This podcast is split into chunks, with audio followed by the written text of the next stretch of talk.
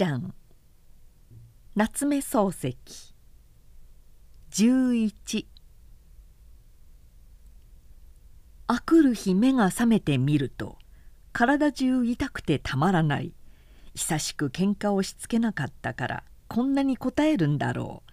これじゃあんまり自慢もできないと床の中で考えているとばあさんが四国新聞を持ってきて枕元へ置いてくれた。実は新聞を見るのも大義なんだが男がこれ式のことにへこたれてしようがあるものかと無理に腹ばいになって寝ながら2ページを開けてみると驚いた。昨日の喧嘩がちゃんと出ている。喧嘩の出ているのは驚かないのだが中学の教師堀田坊と近頃東京から赴任した生意気なるボートが純良なる生徒を思想してこの騒動を喚起せるのみならず両人は現状にあって生徒を指揮したる上みだりに四半生に向かって暴行を欲しいままにしたりと書いて次にこんな意見が付記してある。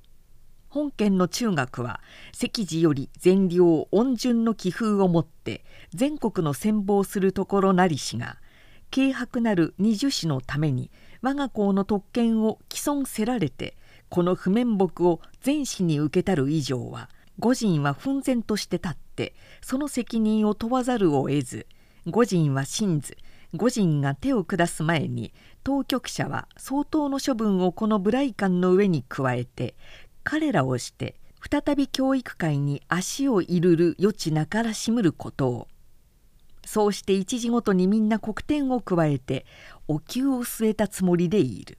俺は床の中でクソでも食らえと言いながらむっくり飛び起きた。不思議なことに今まで体の節々が非常に痛かったのが飛び起きると同時に忘れたように軽くなった。俺は新聞を丸めて庭へ投げつけたがそれでもまだ気に入らなかったからわざわざ高架へ持って行って捨ててきた。新聞なんてむやみな嘘をつくもんだ。世の中に何が一番ホラーを吹くと言って新聞ほどのほら吹きはあるまい。俺の言ってしかるべきことをみんな向こうで並べて嫌がる。それに近頃東京から赴任した生意気な坊とは何だ？天下に坊という名前の人があるか？考えてみろ。これでもれっきとした姓もあり名もあるんだ。経図が見たけりゃただのまんじゅう以来の先祖を一人残らず拝ましてやら。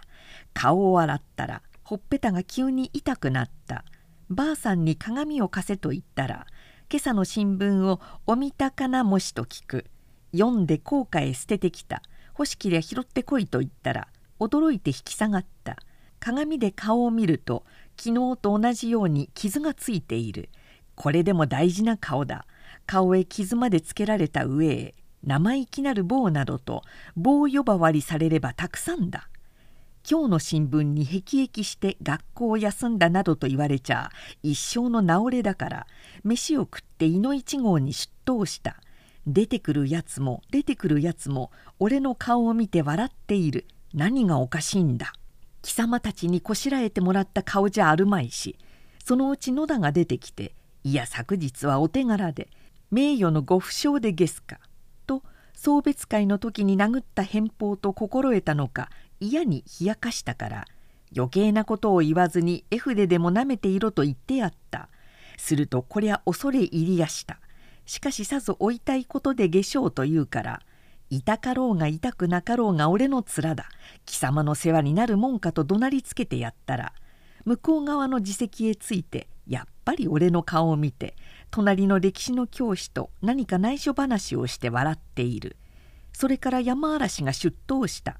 山嵐の鼻に至っては紫色に膨張して掘ったら中から海が出そうに見える。うぬぼれのせいか俺の顔よりよっぽど手ひどくやられている。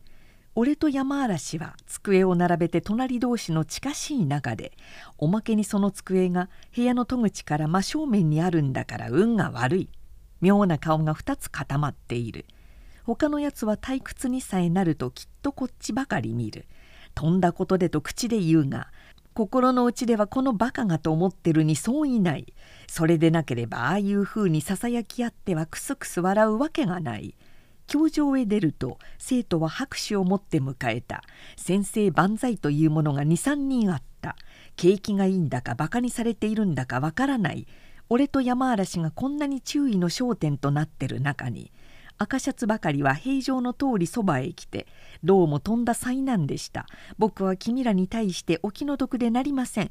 新聞の記事は校長とも相談して正誤を申し込む手続きにしておいたから心配しなくてもいい。僕の弟が堀田君を誘いに行ったからこんなことが起こったので僕は実に申し訳がない。それでこの件についてはあくまで尽力するつもりだからどうかあしからず。などと半分謝罪的な言葉を並べている。校長は3時間目に校長室から出てきて「困ったことを新聞が書き出しましたね。難しくならなければいいが」と多少心配そうに見えた「俺には心配なんかない。先で免職をするなら免職される前に辞表を出してしまうだけだ。しかし自分が悪くないのにこっちから身を引くのはほら吹きの新聞屋をますます増長させるわけだから新聞屋を制御させて俺が意地にも努めるのが順当だと考えた。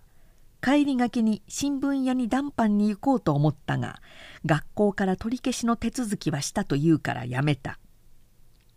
俺と山嵐は校長と教頭に時間の合間を見計らって嘘のないところを一応説明した「校長と教頭はそうだろう。新聞屋が学校に恨みを抱いてあんな記事をことさらに掲げたんだろうと論断した。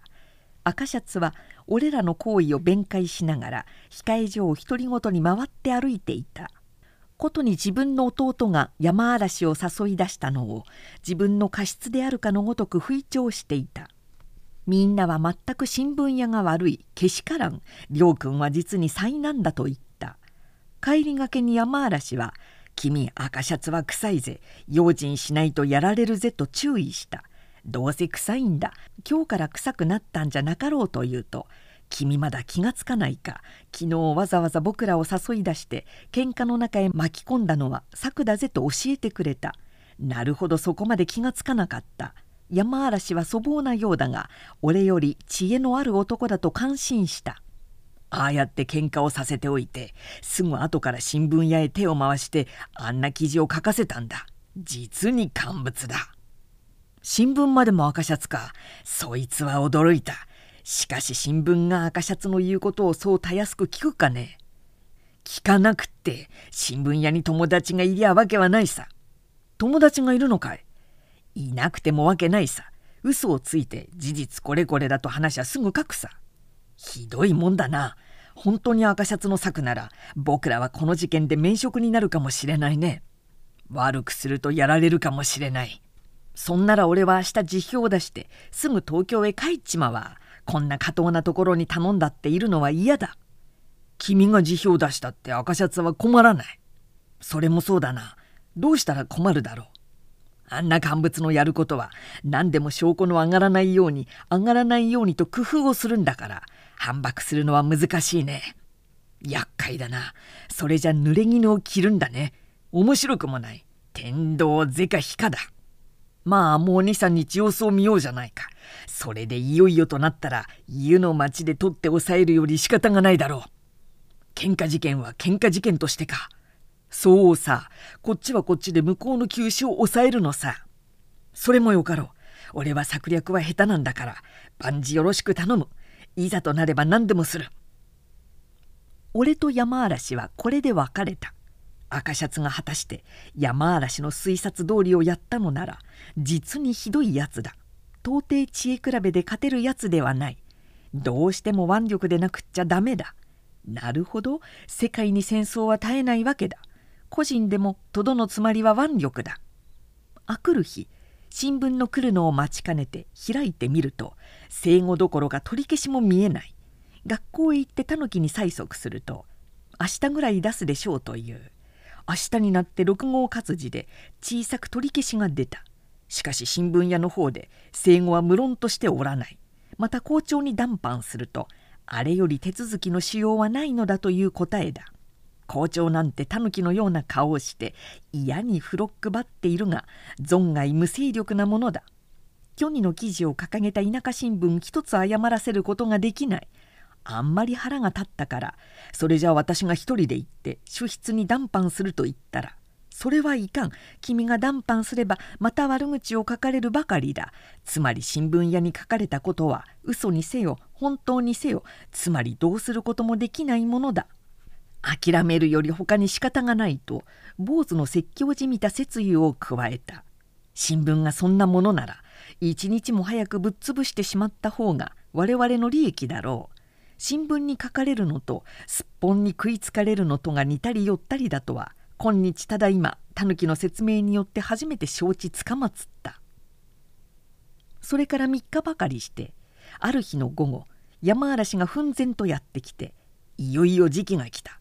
俺は例の計画を断行するつもりだと言うからそうかそれじゃ俺もやろうと即座に一味徒党に加盟したところが山嵐が「君はよす方がよかろう」と首を傾けたなぜと聞くと君は校長に呼ばれて辞表を出せと言われたかと尋ねるから「いや言われない君は?」と聞き返すと今日校長室でまことに気の毒だけれども事情やむをえんから処決してくれと言われたとのことだ。そんな裁判はないぜ。タヌキは大方腹鼓を叩きすぎて胃の位置が転倒したんだ。君と俺は一緒に祝勝会へ出てさ一緒に高知のピカピカ踊りを見てさ一緒に喧嘩を止めに入ったんじゃないか。辞表出せというなら公平に両方出せというがいい。なんで田舎の学校はそう理屈がわからないんだろう。じれったいな。それが赤シャツの差し金だよ。俺と赤シャツとは今までの雪がかり上、到底両立しない人間だが、君の方は今の通り置いても害にならないと思ってるんだ。俺だって赤シャツと両立するものか、害にならないと思うなんて生意気だ。君はあまり単純すぎるから置いたってどうでもごまかされると考えてるのさ。なお悪いや誰が両立してやるものか。それに先だって古賀が去ってからまだ後任が事故のために到着しないだろう。その上に君と僕を同時に追い出しちゃ生徒の時間に空きができて授業に差し支えるからな。それじゃ俺を愛のくさびに一席伺わせる気なんだな。昆虫症誰がその手に乗るものか。あくる日俺は学校へ出て校長室へ入って談判を始めた。なんで私に辞表を出せと言わないんですか？へえ？とタヌキはあっけに取られている。堀田には出せ、私には出さないでいいという方がありますか？それは学校の方の都合で、その都合が間違ってます。私が出さなくって済むならほったらって出す必要はないでしょう。その辺は説明ができかねますが、堀田君は去られてもやむを得んのですがあなたは辞表をお出しになる必要を認めませんから。なるほどタヌキだ。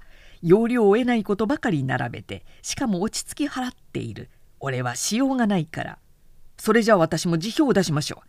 堀田君一人辞職させて私が安閑としてとどまっていられると思っていらっしゃるかもしれないが私にはそんな不人情なことはできません。それは困る。堀田も去りあなたも去ったら学校の数学の授業がまるでできなくなってしまうから。できなくったって私の知ったことじゃありません。君そうわがままを言うものじゃない。少しは学校の事情も察してくれなくっちゃ困る。それに来てから一月経つか経たないのに辞職したというと君の将来の履歴に関係するからその辺も少しは考えたらいいでしょう。履歴なんか構うもんですか？履歴より義理が大切です。そりゃごもっとも君の言うところはいちいちごもっともだが私の言う方も少しは察してください。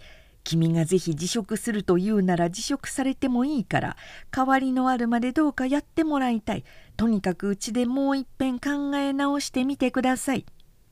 考え直すって直しようのない命名白々たる理由だがタヌキが青くなったり赤くなったりしてかわいそうになったからひとまず考え直すこととして引き下がった。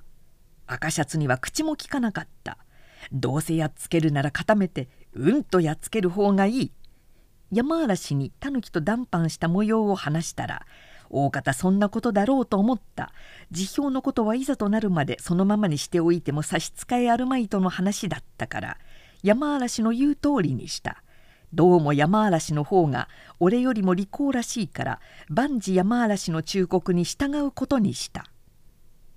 山嵐はいよいよ辞表を出して職員一同に告別の挨拶をして浜の港屋まで下がったが人に知れないように引き返して湯の町の増屋の表2階へ潜んで障子へ穴を開けて覗き出した。これを知ってる者は俺ばかりだろう。赤シャツが忍んでくればどうせ夜だ。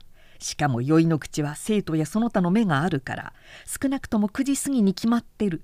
最初の二晩は俺も11時ごろまで張り番をしたが赤シャツの影も見えない。3日目には9時から10時半まで覗いたがやはりダメだ。ダメを踏んで夜中に下宿へ帰るほど馬鹿げたことはない。四五日するとうちのばあさんが少々心配を始めて奥さんの終わりるのに夜遊びはおやめたがええぞなもしと忠告した。そんな夜遊びとは夜遊びが違う。こっちのは天に代わって中陸を加える夜遊びだ。とはいうものの1週間も通って少しも弦が見えないと嫌になるもんだ。俺はせっかちな性分だから熱心になると徹夜でもして仕事をするがその代わり何によらず長持ちのした試しがない。いかに天中島でも飽きることに変わりはない。6日目には少々嫌になって7日目にはもう休もうかと思った。そこへ行くと山嵐は頑固なものだ。良いから12時過ぎまでは目を障子へつけて角屋の丸ぼ屋のガス灯の下をにらめっきりである。俺が行くと今日は何人客があって泊まりが何人女が何人といろいろ統計を示すのには驚いた。どうも来ないようじゃないかというと「うん確かに来るはずだが」と時々腕組みをしてため息をつく。かわいそうにもし赤シャツがここへ一度来てくれなければ山嵐は生涯天柱を加えることはできないのである。8日目には7時ごろから下宿を出てまずゆるりと湯に入ってそれから町で鶏卵を8つ買った。これは下宿のばあさんの芋ゼミに応ずる策である。その卵を4つずつ左右のたもとへ入れて例の赤手ぬぐいを肩へ乗せて懐出をしながら増屋のはしご段を登って山嵐の座敷の障子を開けると「おい有望有望」と伊達天のような顔は急に活気を呈した。昨夜までは少し塞ぎの気味で旗で見ている俺さえ陰気臭いと思ったくらいだがこの顔色を見たら俺も急に嬉しくなって何も聞かない先から愉快愉快と言った。今夜7時半ごろあの小鈴という芸者が角屋へ入った。赤シャツと一緒か。いいや。それじゃダメだ。芸者は二人連れだがどうも有望らしい。どうして？どうしてってああいうずるいやつだから芸者を先へよこして後から忍んでくるかもしれない。そうかもしれない。もう9時だろ。今9時12分ばかりだ。と帯の間からニッケル製の時計を出して見ながら言ったが「おいランプを消せ。障子へ2つ坊主頭が映ってはおかしい。狐はすぐ疑るから」俺は一貫張りの机の上にあった置きランプをふっと吹き消した。星明かりで障子だけは少々明るい。月はまだ出ていない。俺と山嵐は一生懸命に障子へ顔をつけて息を凝らしている。チーン。と9時半の柱時計が鳴った。おい来るだろうかな。今夜来なければ僕はもう嫌だぜ。俺は銭の続く限りやるんだ。銭っていくらあるんだい。今日までで8日分5円60銭払った。いつ飛び出しても都合のいいように毎晩勘定するんだ。それは手回しがいい。宿屋で驚いてるだろう。宿屋はいいが気が離せないから困る。その代わり昼寝をするだろう。昼寝はするが外出ができないんで窮屈でたまらない。天中も骨が折れるな。これで天網を開会疎にして漏らしちまったりなんかしちゃつまらないぜ。何？今夜はきっと来るよ。おい見ろ見ろ。と小声になったから俺は思わずドキリとした。黒い帽子をいただいた男が角屋のガス灯を下から見上げたまま暗い方へ通り過ぎた。違っている。おやおやと思った。そのうち帳場の時計が遠慮もなく十時を打った。今夜もとうとうダメらしい。世間はだいぶ静かになった。遊郭で鳴らす太鼓が手に取るように聞こえる。月が湯の山の後ろからのっと顔を出した。往来は明るい。すると下の方から人声が聞こえ出した。窓から首を出すわけにはいかないから姿を突き止めることはできないがだんだん近づいてくる模様だ。カランカランと駒げたを引きずる音がする。目を斜めにするとやっと二人の影帽子が見えるくらいに近づいた。もう大丈夫ですね。邪魔者は追っ払ったから。まさしく野田の声である。強がるばかりで策がないからしようがない。これは赤シャツだ。あの男もベラン名に似ていますね。あのベラン名ときたら勇肌の坊ちゃんだから愛嬌がありますよ。造球が嫌だの。辞表が出したいのってありゃどうしても神経に異常があるにそういない。俺は窓を開けて2階から飛び降りて思うさまぶちのめしてやろうと思ったがやっとのことで辛抱した。2人は「はははは」と笑いながらガス灯の下をくぐって角屋の中へ入った「おい来たぜ。とうとう来た。これでようやく安心した。野田の畜生俺のことを勇み肌の坊ちゃんだと抜かしやがって。邪魔者というのは俺のことだぜ。失敬千番な。俺と山嵐は2人の岐路を擁撃しなければならない。しかし2人はいつ出てくるか見当がつかない。山嵐は下へ行って今夜ことによると夜中に用事があって出るかもしれないから。出られるようにしておいてくれと頼んできた。今思うとよく宿の者が承知したものだ。大抵なら泥棒と間違えられるところだ。赤シャツの来るのを待ち受けたのはつらかったが出てくるのをじっと待ってるのはなおつらい。寝るわけにはいかないし始終障子の隙からにらめているのもつらいしどうもこうも心が落ち着かなくってこれほど難儀な思いをしたことはいまだにない。いっそのこと角屋へ踏み込んで現場を取って抑えようと発議したが山嵐は一言にして俺の申し出を退けた。自分どもが今自分飛び込んだって乱暴者だと言って途中で遮られる。訳を話して面会を求めればいないと逃げるか別室へ案内をする。不用意のところへ踏み込めると仮定したところで何十とある座敷のどこにいるか分かるものではない。退屈でも出るのを待つより他に策はないというからようやくのことでとうとう朝の5時まで我慢した。角屋から出る2人の影を見るや否や俺と山嵐はすぐ後をつけた。一番記者はまだないから2人とも城下まで歩かなければならない。湯の町を外れると一丁ばかりの杉並木があって左右は田んぼになる。それを通り越すとここかしこにわらぶきがあって畑の中を一筋に城下まで通る土手へ出る。町さえ外れればどこで追いついても構わないがなるべくなら人家のない杉並木で捕まえてやろうと見え隠れについてきた。町を外れると急に駆け足の姿勢で早手のように後ろから追いついた。何が来たかと驚いて振り向くやつを待てと言って肩に手をかけた。野田は狼狽の君で逃げ出そうという景色だったから俺が前へ回って行く手を塞いでしまった。教頭の職を持ってる者が何で角屋へ行って止まった？と山嵐はすぐなじりかけた。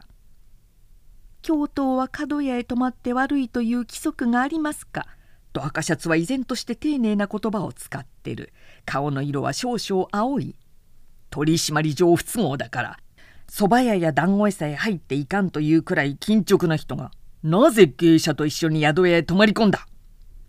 野田は隙を見ては逃げ出そうとするから俺はすぐ前に立ちふさがって「ベランメイの坊ちゃんってなんだ!」と怒鳴りつけたら「いいえ君のことを言ったんじゃないんです。全くないんです」と鉄面皮に言い訳がましいことを抜かした。俺はこの時気がついてみたら両手で自分のたもとを握ってる。追っかける時にたもとの中の卵がブラブラして困るから両手で握りながら来たのである俺はいきなりたもとへ手を入れて卵を2つ取り出して「やっと言いながら野田の面へ叩きつけた卵がぐちゃりと割れて鼻の先から黄身がだらだら流れ出した野田はよっぽど仰天したものと見えて「うわー!」と言いながら尻餅をついて「助けてくれ!」と言った俺は食うために卵は買ったがぶつけるためにたもとへ入れてるわけではない。ただ感触のあまりについぶつけるともなしにぶつけてしまったのだ。しかし野田が尻餅をついたところを見て初めて俺の成功したことに気がついたから「こんちくしょうこんちくしょう!」と言いながら残る6つをむちゃくちゃに叩きつけたら野田は顔中黄色になった。俺が卵を叩きつけているうち山嵐と赤シャツはまだ談判最中である。芸者を連れて僕が宿屋へ泊まったという証拠がありますか？よいに貴様の馴染みの芸者が角屋へ入ったのを見て言うことだ。ごまかせるものか？ごまかす必要はない。僕は吉川君と二人で泊まったのである。芸者が酔いに入ろうが入るまいが僕のしたことではない。黙れ。と山嵐はげんこつを食らわした。赤シャツはよろよろしたがこれは乱暴だ老石である利費を弁じないで腕力に訴えるのは無法だ無法でたくさんだ。とまたポカリと殴る。貴様のような乾物は殴らなくっちゃ答えないんだ。とポカポカと殴る。俺も同時に野田を散々に叩き据えた。しまいに二人とも杉の根型にうずくまって動けないのか。目がチラチラするのか逃げようともしない。もうたくさんか。たくさんでなけりゃまだ殴ってやる。とポカンポカンと二人で殴ったら「もうたくさんだ!」と言った野田に「貴様もたくさんか?」と聞いたら「無論たくさんだ」と答えた貴様らは乾物だからこうやって天柱を加えるんだこれに懲りて以来慎むがいいいくら言葉巧みに弁解が立っても正義は許さんぞと山嵐が言ったら二人とも黙っていたことによると口を聞くのが大義なのかもしれない。俺は逃げも隠れもせん。今夜5時までは浜の港屋にいる。用があるなら巡査なりななりよこせ」と山嵐が言うから俺も「俺も逃げも隠れもしないぞ。堀田と同じところに待ってるから警察へ訴えたければ勝手に訴えろ」と言って2人してスタスタ歩き出した。俺が下宿へ帰ったのは7時少し前である。部屋へ入るとすぐ荷造りを始めたらばあさんが驚いて「どうお汁のぞなもし」と聞いた。おばあさん東京へ行って奥さんを連れてくるんだ」と答えて勘定を済ましてすぐ汽車へ乗って浜へ来て港屋へ着くと山嵐は2階で寝ていた俺は早速辞表を書こうと思ったが何と書いていいかわからないから私に都合これあり辞職の上東京へ帰り申しソロにつきさようご承知くだされたくソロ以上と書いて校長宛てにして郵便で出した。汽船は夜6時の出版である。山嵐も俺も疲れてぐうぐう寝込んで目が覚めたら午後2時であった。下女に巡査は来ないかと聞いたら「参りません」と答えた。赤シャツも野田も訴えなかったな。と2人で大きに笑った。その夜俺と山嵐はこの不浄な地を離れた。船が岸を去れば去るほどいい心持ちがした。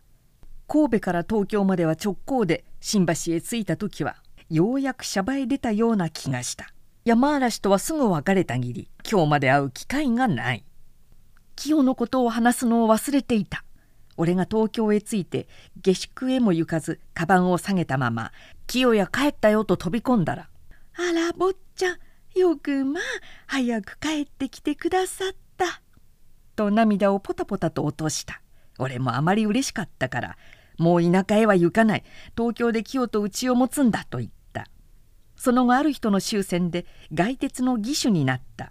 月給は25円で家賃は6円だ。清は玄関付きの家でなくっても至極満足の様子であったが気の毒なことに今年の2月肺炎にかかって死んでしまった。死ぬ前日俺を呼んで「坊ちゃん五章だから清が死んだら坊ちゃんのお寺へ埋めてください」お墓の中で坊ちゃんの来るのを楽しみに待っております。と言った。